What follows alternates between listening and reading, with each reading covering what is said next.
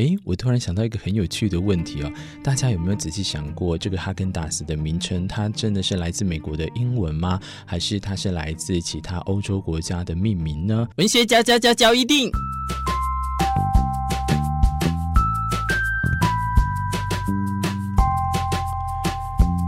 欢迎收听文学教一定。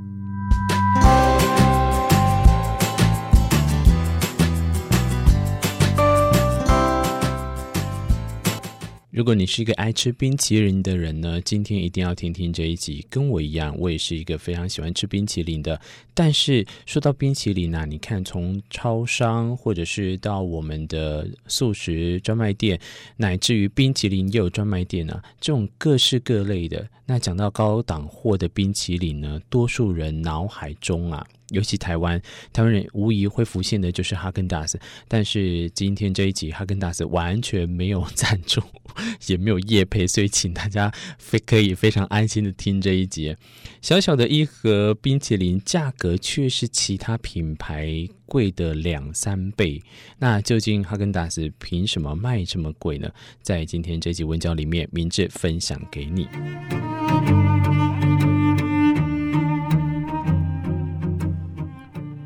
其实说到哈根达斯，毕竟它在美国来讲可以说是一个始祖啊，尤其是在针对卖美国高档的冰淇淋来讲，这根据美食网站 Eater 的这个指出啊，它是这么贵也是有一个道理的。诶，我突然想到一个很有趣的问题哦，大家有没有仔细想过，这个哈根达斯的名称，它真的是来自美国的英文吗？还是它是来自其他欧洲国家的命名呢？啊、当初我跟朋友在想这件事情的时候，我自己本身我是觉得它有点像丹麦或荷兰，就欧洲的哪一个国家的名称。但其实，在无论是丹麦文或英文当中，它的意思念起来啊，完全都没有意义。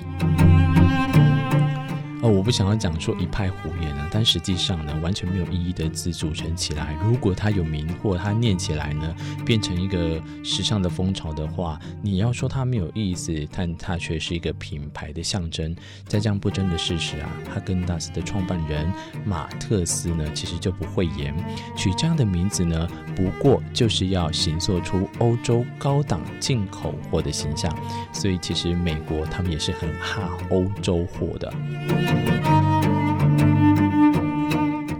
在这样的哈伯来品的一个概念之下，其实根据曾经 People 也有采访过的杂志里面提到，马特斯其实事实上是来自波兰的移民，在七岁的时候移民到了纽约，在很小的时候他就跟着家人啊，在纽约的贫民区布朗克斯来贩卖柠檬冰跟冰淇淋了。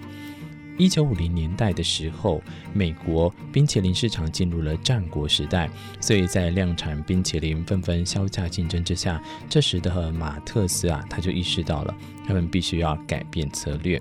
他在接受《People》杂志的受访时候，他就说：“其实他如果卖的是品质最好的冰淇淋，或许人们就会愿意付钱了。”所以，于是第一批的哈根达斯冰淇淋在一九六零年代就诞生了。在每品托卖七十五分美元的美国，比当时市面上的冰淇淋还高出了二十二分美元。哈根达斯的原始口味呢，是巧克力、香草跟咖啡。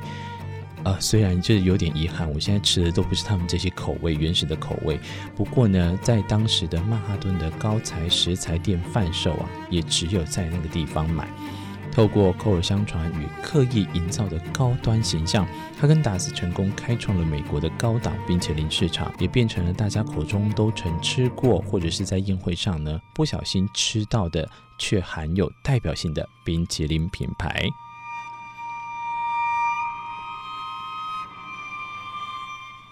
那其实除了名字之外，哈根达斯什么都是来真的哦。